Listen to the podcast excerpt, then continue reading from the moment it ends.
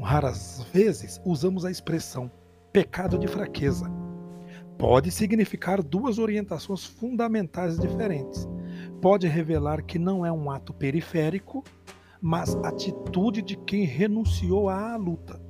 O termo pode traduzir um mecanismo de defesa, de racionalização, pelo qual procuramos enganar-nos quanto à gravidade de nossas decisões e culpas. Não é nenhum pecado de fraqueza alguém entregar-se ao comodismo, de não lutar contra ele. É sinal de uma atitude grave de vida.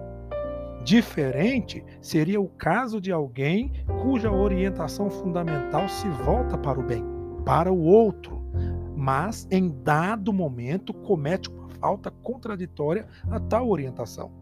Sinal de que se trata de uma fraqueza esporádica. É, em geral, o fato de seguir-se um arrependimento imediato, de a pessoa prosseguir no seu esforço contra tal falta.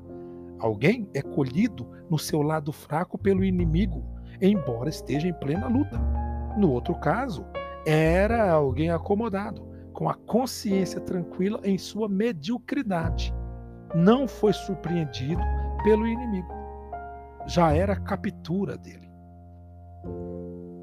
Cuidado com a sua definição para fraqueza.